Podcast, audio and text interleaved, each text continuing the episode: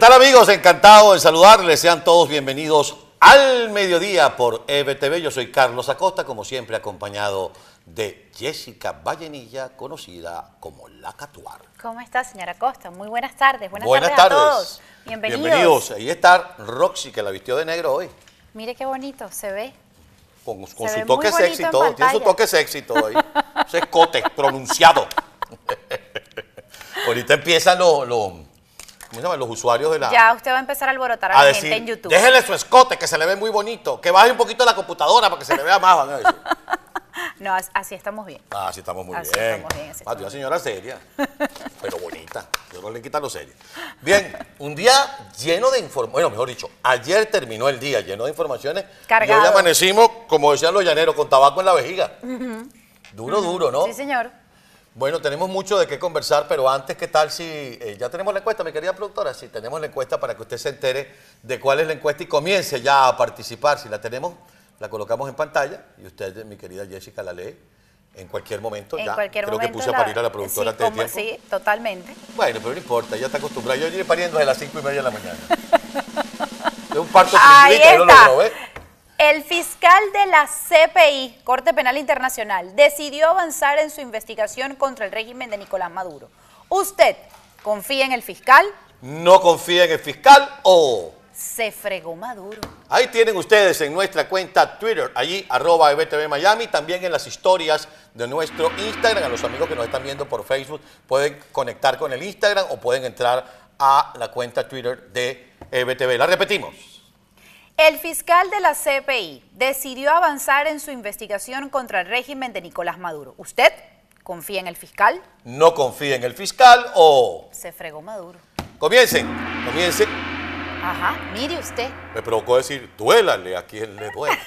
Por cierto, no tuvo desperdicio esta mañana. Todos los programas que hace Miguel Ángel Rodríguez, yo, por supuesto, desde muy temprano, todavía no perdí el hábito de levantarme muy temprano. Los veo, Ya pero veo. hoy, entre el invitado que tuvo Pirela y el invitado Azócar, el diputado y el periodista Azócar, no tuvo desperdicio como Venezuela está en manos de la delincuencia. Es decir, dijo De eh, Pirela que el gobernador del estado Apure era Gentil Duarte. Sea, el gobernador. Aquí lo hemos denunciado varias veces. Así es. Y en Táchira, pues ni hablar, todas las tropelías que el amigo... y lo por de y lo- algo y- lo de amigo en... por algo está detenido Tarazona. Así es. Y, y- y lo de amigo es un formalismo del lenguaje. Me refiero a este personaje que en algún momento se le van a descubrir los muertos que tiene encima. Me refiero a Freddy Bernat, que es el gobernador del estado Táchira. Así que estaremos pendientes. Porque usted habla en ese tono. No, porque bueno, pues no solamente Freddy Bernat, Cado Cadí también habla así. Mire, nos vamos con nuestra conversación, que hoy está Entre fuerte. y dulce. Ayer, Ajá. en la emisora eh, de Colombia, la emisora colombiana, la W, fue entrevistado nada más y nada menos que Juan González. ¿Cuál es el usuario de Juan González? Car- Cartajuanero, ¿no? Cartajuanero. Él es el asesor en la Casa Blanca para asuntos latinoamericanos, asesor de seguridad para asuntos del hemisferio. Y dijo cosas como las que va a relatar la Catuar en este momento. Bueno, él obviamente fue consultado por esa visita que realizaron a Venezuela y él dice que esa reunión se debió para poder insistirle al régimen de Nicolás Maduro y llevarlo a la mesa en México. Reconoció una vez más que el presidente encargado y con quien mantienen conversación a diario se llama Juan Guaidó. No otro nombre. Ese es el nombre que reconoce la Casa Blanca. No hay ningún tipo de negociación oculta, lo dejó dicho ayer Juan González, y que las únicas conversaciones que hay con el régimen de Nicolás Maduro es para llevarlo a la mesa en México. De hecho, de eso se trató la conversación que incluso, o los oficios que está realizando el embajador de Estados Unidos para Venezuela, James Story. Además, con esto queda súper claro, más que claro y bien claro, que no hay levantamiento de sanciones ni flexibilización de sanciones hasta tanto no se llegue a un acuerdo en la mesa de México.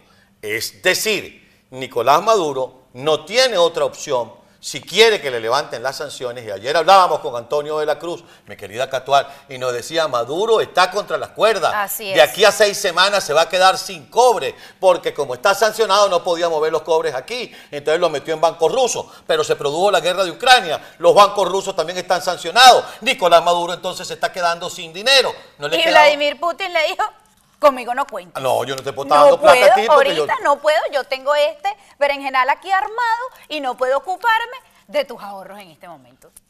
Por todos los lados se Lo cual indica que no hay levantamiento de sanciones, mis queridos amigos. Y si no hay levantamiento de sanciones, pues Maduro ¿Qué está, obligado. usted ya usted va a ver qué es lo que estoy haciendo. Usted sigue hablando con la gente porque esto va entre fuerte y dulce, como estamos diciendo. Si no hay levantamiento de sanciones, Maduro está obligado a conversar con la plataforma unitaria. Pero la de verdad, porque por ahí salió Jorge Rodríguez diciendo, vamos avanzando en las conversaciones con la oposición. ¿Cuál oposición? Por cierto, le tengo un chisme. Chisme. Hoy hay sesión de la ilegítima Asamblea Nacional y lo que llama la atención en particular es que en el orden del día, hay un primer orden del día, van a discutir no sé qué normativa, pero el segundo orden del día es derecho de palabra del diputado Diosdado Cabello Rondón. Uy, eso está más peligroso que una yaca cruda. ¿Y por qué, y por qué estará pidiendo? Pero es que lo pusieron en el orden del día. La sesión estaba pautada para las once y media de la mañana, son las 12, del me- 12 y 7 exactamente, y nosotros estamos esperando que en efecto esa sesión comience. ¿Y qué es lo que tiene que decir Diosdado Cabello? ¿Por qué está pidiendo un derecho de palabra? Por cierto que en la peleita que tiene Diosdado Cabello con Nicolás Maduro han destituido al jefe de seguridad ciudadana del estado Carabobo, estado que es gobernado por el señor Lacaba, que es un gobernador con muchas ¿Ficha de quién? ¿Ah? ¿Ficha de quién? Picha de Diosdado Ah. Cabello, por eso le decía. Pero volvemos al tema de las sanciones. Lo dijo bien claro Juan González. No hay flexibilización de sanciones, no hay levantamiento de sanciones si no se sientan en México. Nosotros fuimos a Venezuela a que liberaran a dos estadounidenses que ya pusimos en su casa y a decirle a Nicolás Maduro que tiene que regresar a México. Y si no hay levantamiento de sanciones, a los 25 firmantes de la carta que estaban pidiendo, enróllenla bien enrolladita, hacen un avioncito y vieron lo que pasa cuando Es las cartas no tienen peso. ni voló, Ni voló, le pasó lo mismo que a la carta. Ve, Y, se, y allá se fue, fue por la lontananza. Mis queridos amigos, el gobierno de los Estados Unidos, a pesar de que ha cambiado la administración republicana por una administración demócrata y que algunos ven la administración demócrata como más débil, habló. Y habló ayer y esto le quedó a Maduro entre fuerte.